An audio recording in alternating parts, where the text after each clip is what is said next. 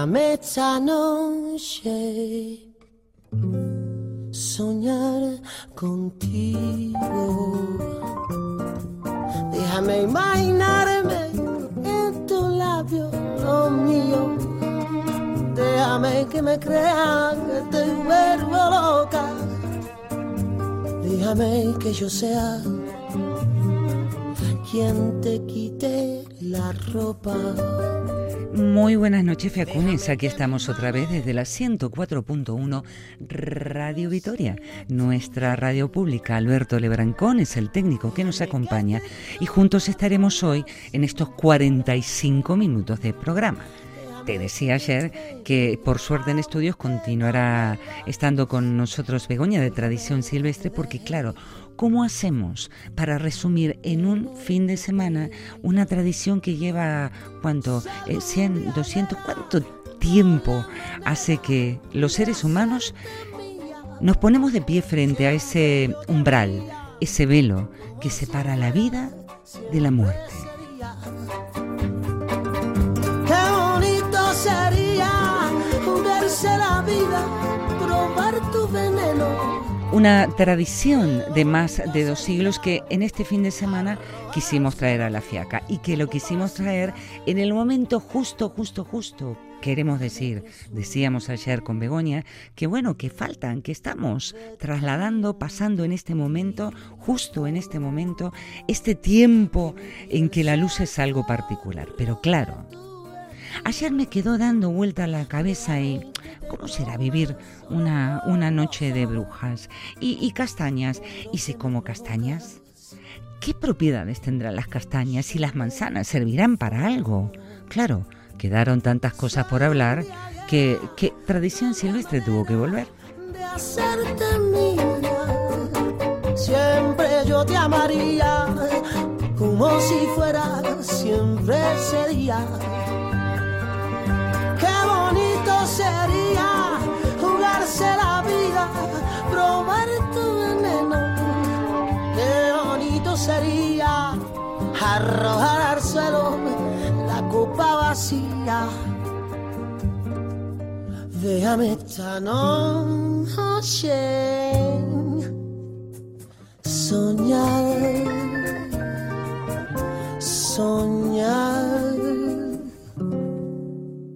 contigo.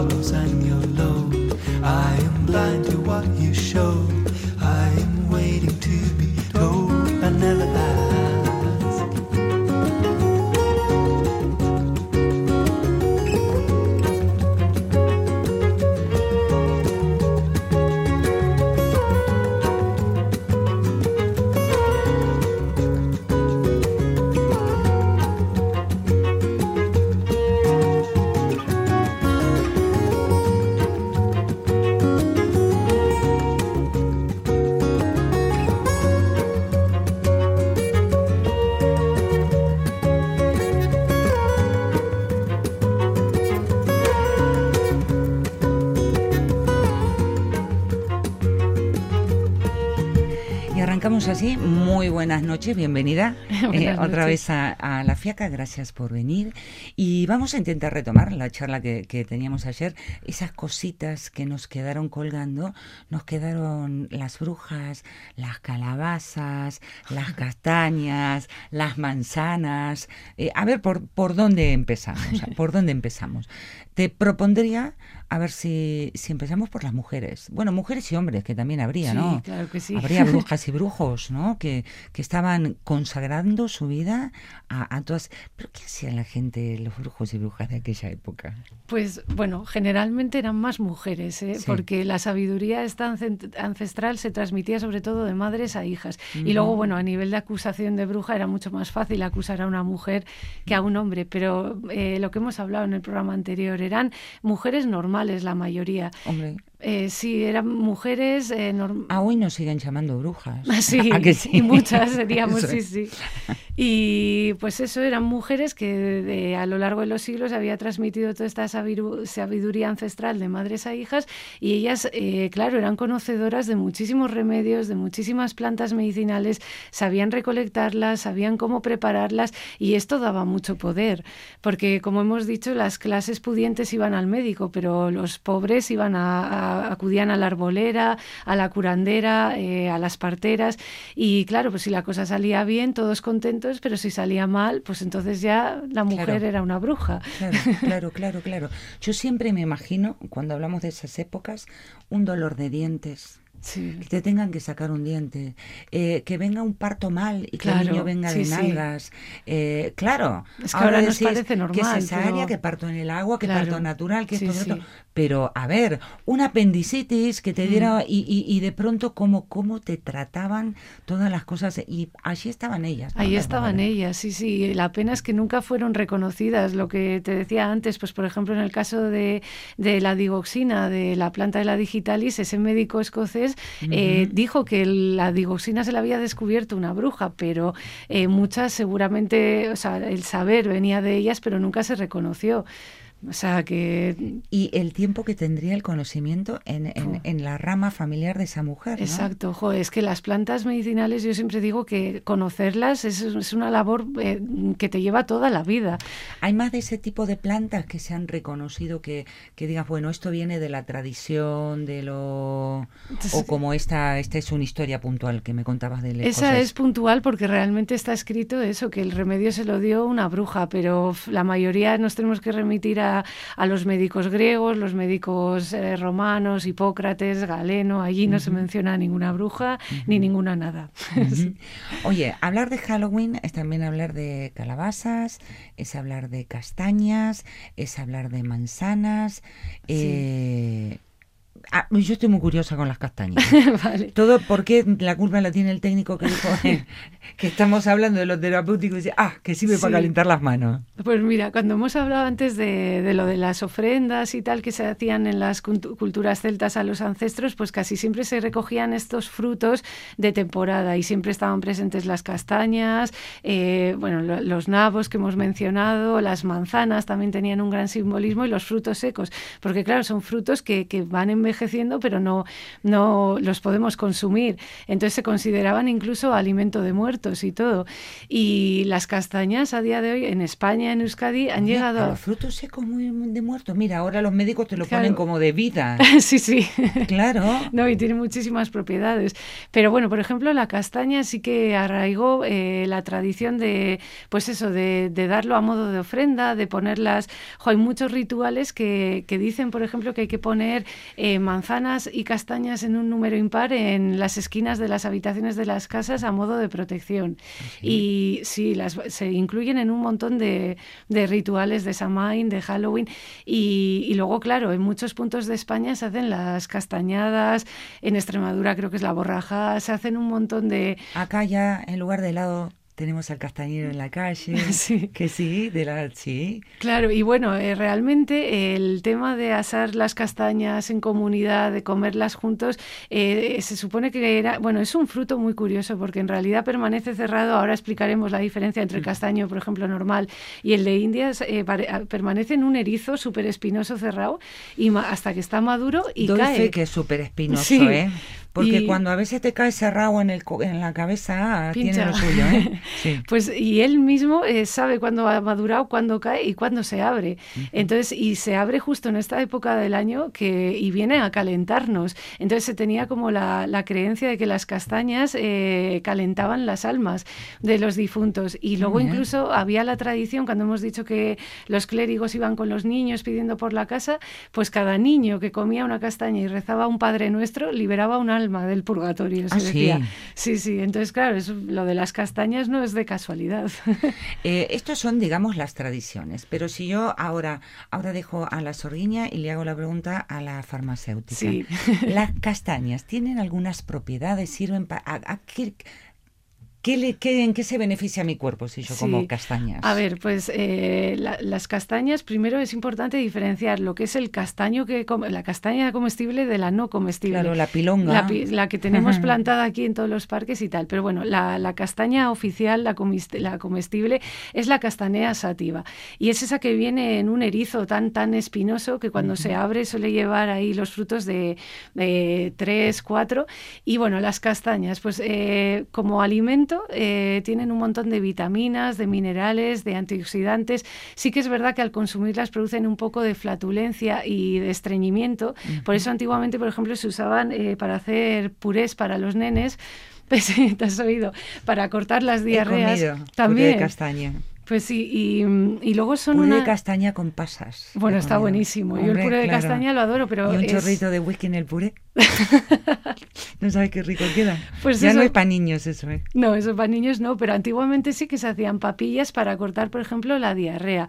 Y luego eh, es una... ¿Con la castaña? Sí, sí, con puré de castaña. Sí, sí, sí. Y luego ha sido un alimento muy importante. Antiguamente se le llamaba pan de pobres, porque hay que pensar que en muchas zonas, por ejemplo, de España, eh, montañosas, donde no se podía cultivar cereal, pues incluso los ayuntamientos hace siglos eh, vendieron terrenos para plantar castaños y para alimentarse de, castañas, porque al final la castaña es, eh, tiene muchísimo almidón, nos aporta mucha energía, luego vitaminas, minerales que hemos dicho, antioxidantes, entonces claro, es, es un gran alimento. Entonces, y, me decías articulaciones también, las castañas. Pues. sí, también ayuda, por ejemplo, a aliviar los reumatismos, porque se supone que alcaliza, alcaliniza la orina y ayuda a eliminar el ácido úrico.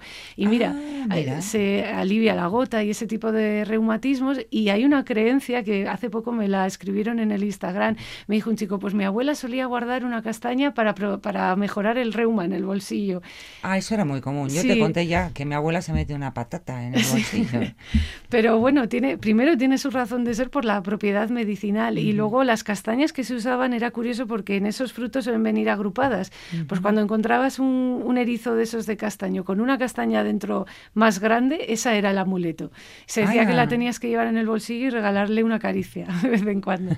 Entonces eso, era un alimento muy enérgico y, mm. que alimentaba bastante. Y en zonas donde no se podía plantar cereal, pues las castañas tenían eh, mucha importancia. Y luego, eh, con, la, con la corteza y las hojas, que son muy ricas en taninos, eh, se utilizaban, por ejemplo, para para aliviar... Las hojas. Las hojas y la corteza tienen Mm. taninos, que son unos Sí. compuestos eh, astringentes que lo que hacen es como secar las mucosas, entonces eran muy útiles para, por ejemplo, toses rebeldes o eh, para diarreas, para cortar diarreas, también se usaban eso en, en decocciones, en agua hervidas, como si dijéramos, y luego también en enjuagues para inflamaciones de boca y de encías.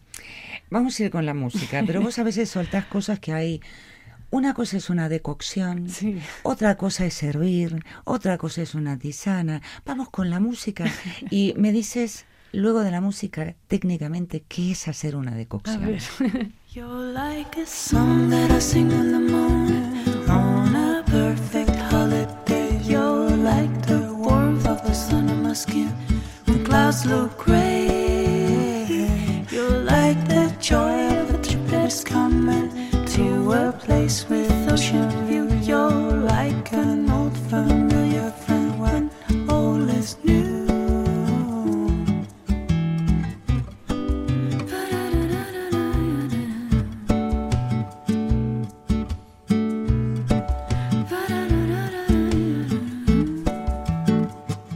You like the sound of the raindrops drumming on a first summer day.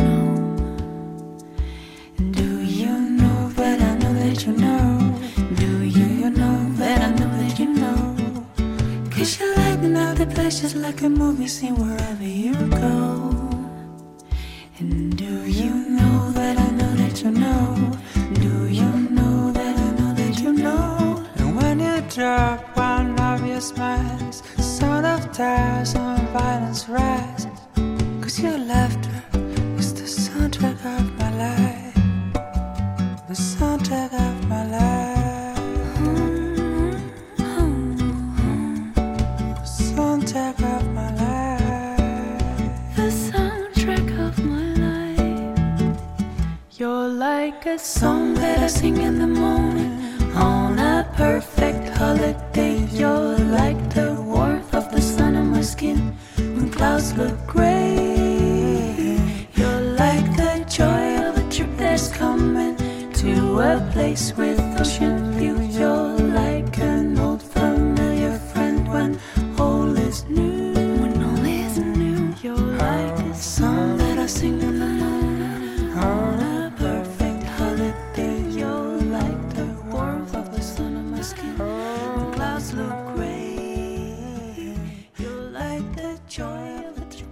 that's No, no muy bien. Sí, vamos, vamos a ir con, con nuestras castañas, ¿no?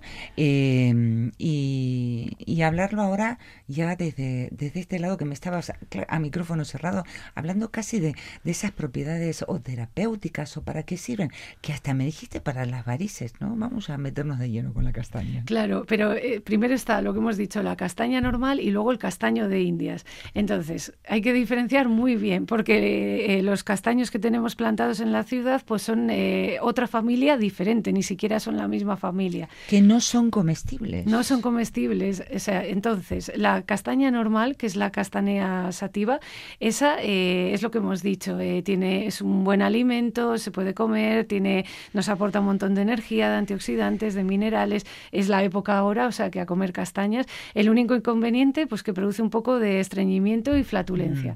Pero bueno, es, es, es un gran alimento y lo que decíamos, se ha usado para diarreas de bebés, de todo.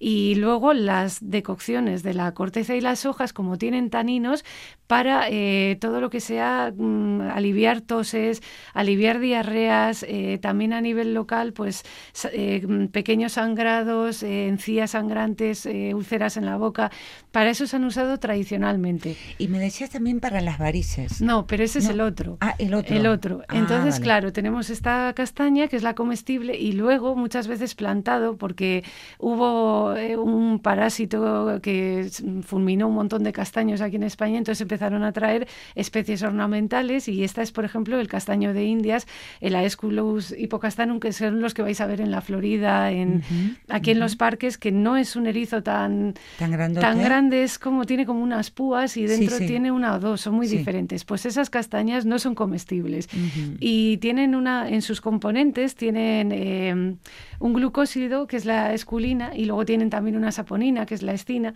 bueno y otra serie de Tiene componentes saponina, mira. ujú, que tienen una serie de componentes que tienen acción vasoconstrictora y venotónica entonces son un gran remedio para insuficiencias venosas para varices Y eso es lo que pondrán en esas cremas que nos venden Claro. en las tiendas Sí. naturales que dice con castaño, con esto. Exacto, pero es el castaño tipo. de Indias. No el que se come, No. sino el otro. Eso, y normalmente mira. utilizan extractos de, de lo que te digo, de estina, de esculina, porque antiguamente sí que se preparaban decocciones también con la corteza de este castaño de Indias, pero debe tener un sabor hiper amargo y bueno, hoy en día es mejor, además para tratar una insuficiencia venosa o demás, pues to- eh, en la farmacia sobre todo se venden en cápsulas Claro. con el extracto ya. ¿Qué es una decocción? Eh, Claro, a ver, pues eh, normalmente eh, dentro de lo que son las tisanas encontramos las infusiones, las decocciones.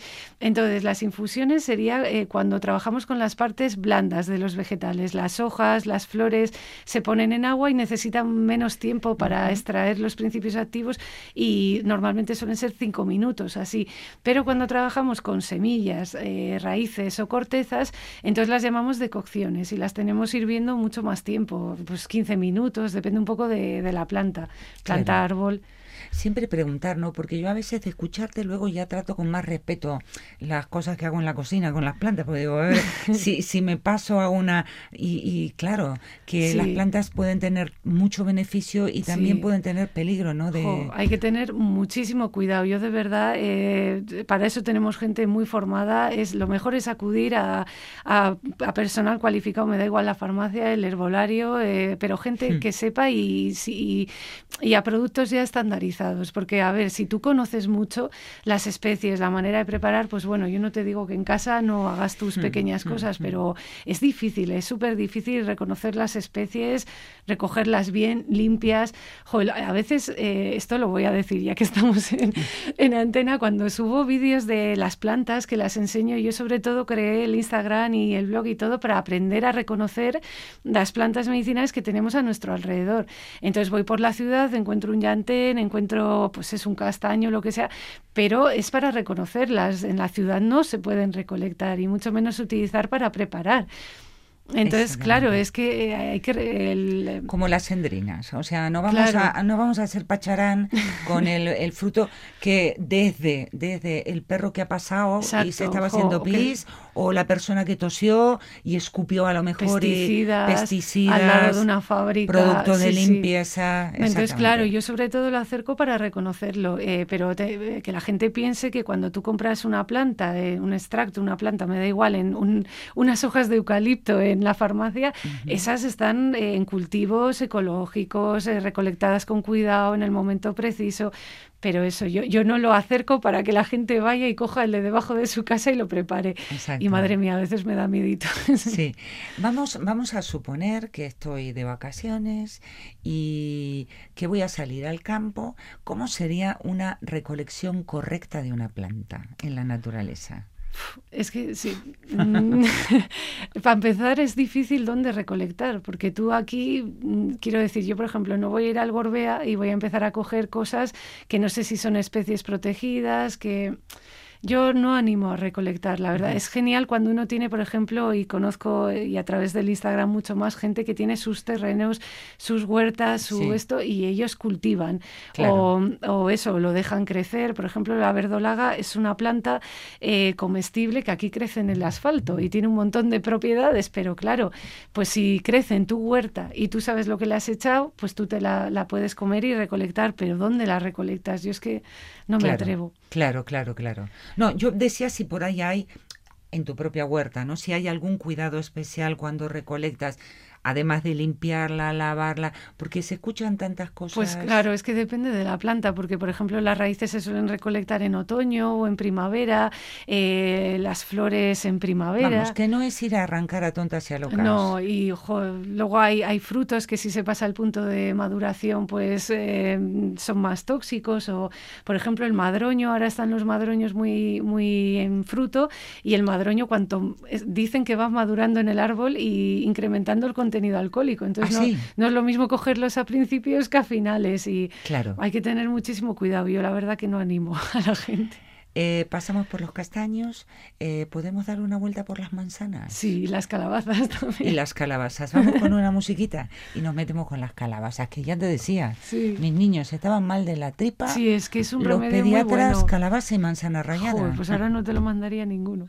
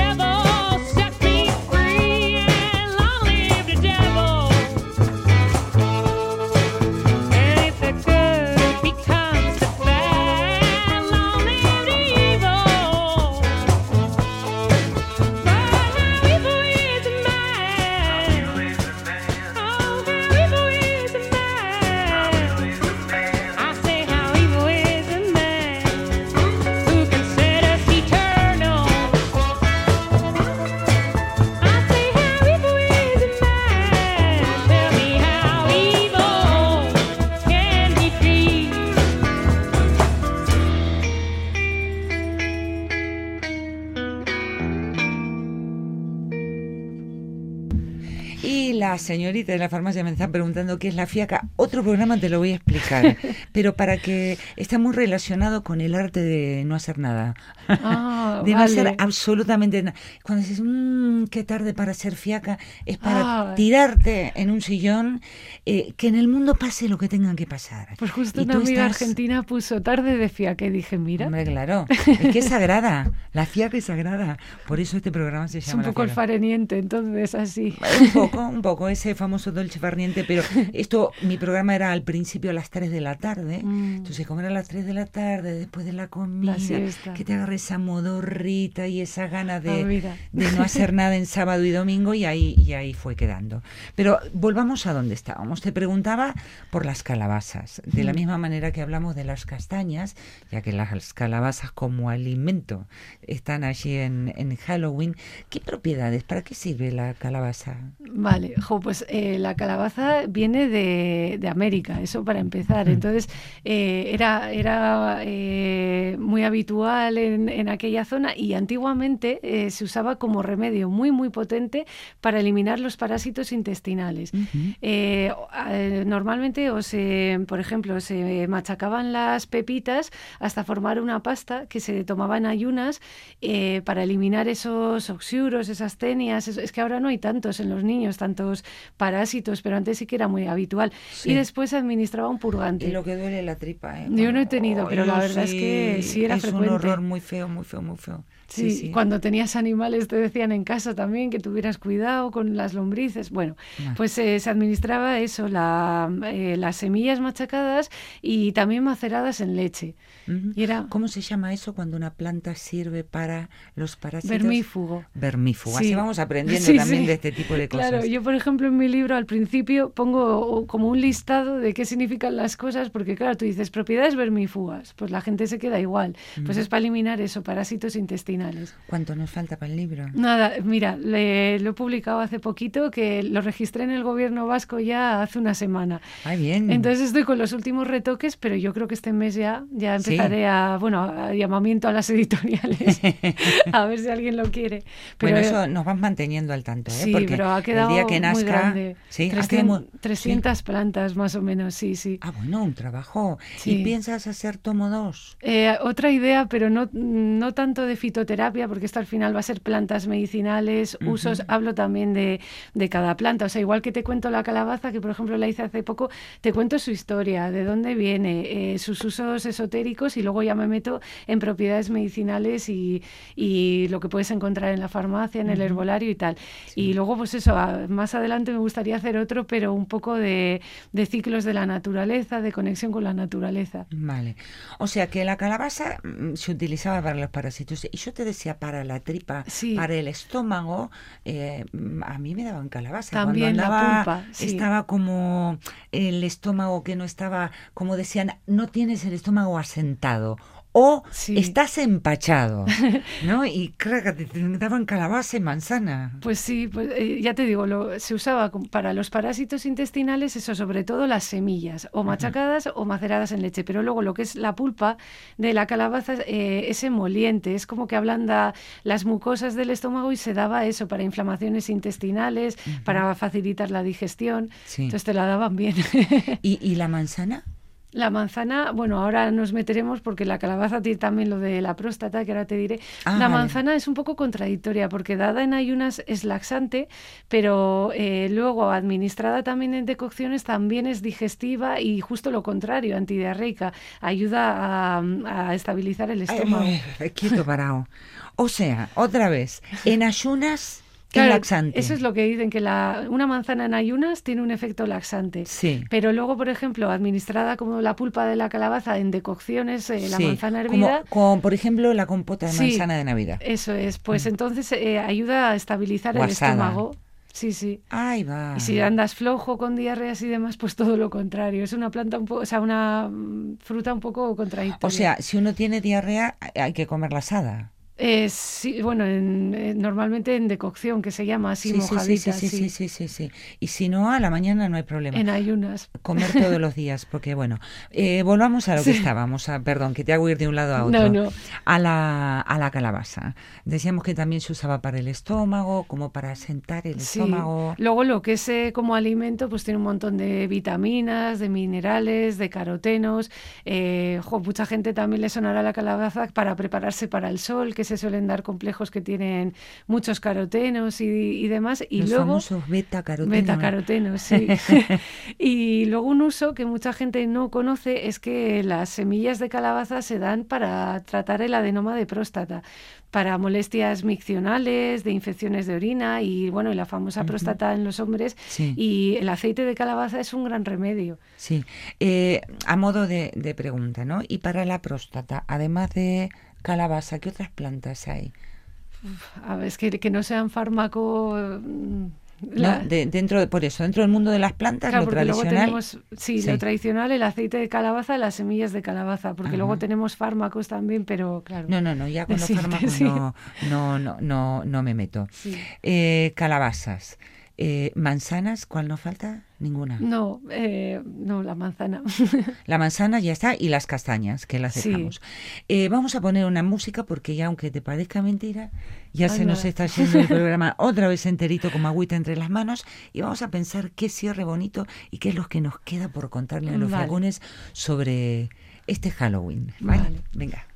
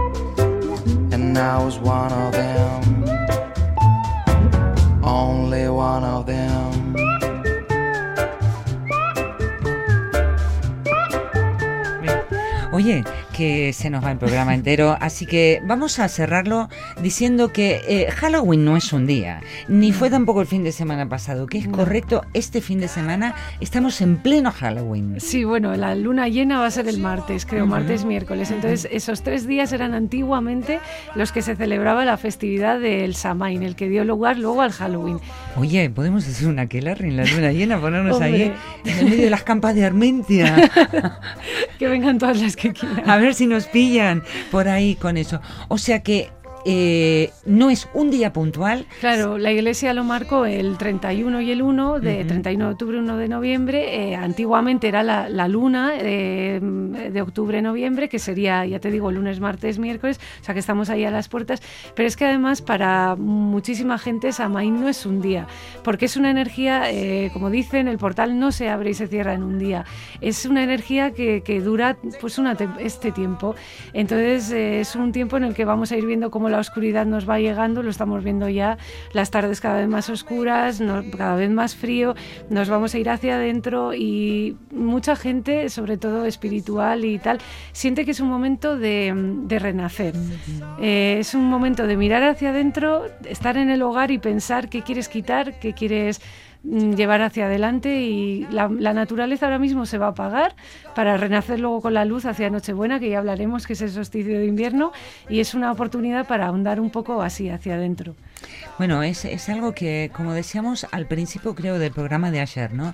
Imitar a la naturaleza. Sí. Que nuestros procesos también acompañen Claro. eh, a esa luz, ¿no? Que va a volver y lo que pasa es que a veces nos da miedo ir para adentro. Sí, mucho, Mm, Es, claro. es, eh, intentar conocernos y saber realmente cómo somos. A veces nos encontramos con cosas que no nos gustan. Claro, pero es el y es más fácil de- el para afuera, ¿sabes? Sí. Eh, una chaqueta se cambia muy fácil. en cambio hay cosas que están adentro de nuestro corazón que a lo mejor llegan, pero aprovechar el invierno, ¿no? Exacto. Que invita el clima a recogerte en tu casa, a estar contigo. Eh, Y bueno, y que la gente sepa eso, que Halloween y todo esto no es un invento moderno, que tiene muchísimos siglos de tradición detrás y que les expliquen a los pequeñitos de la casa cuando vean las calabazas, cuando vean las, todo esto, pues de dónde viene, que no es un invento, tiene 3.000 años de historia.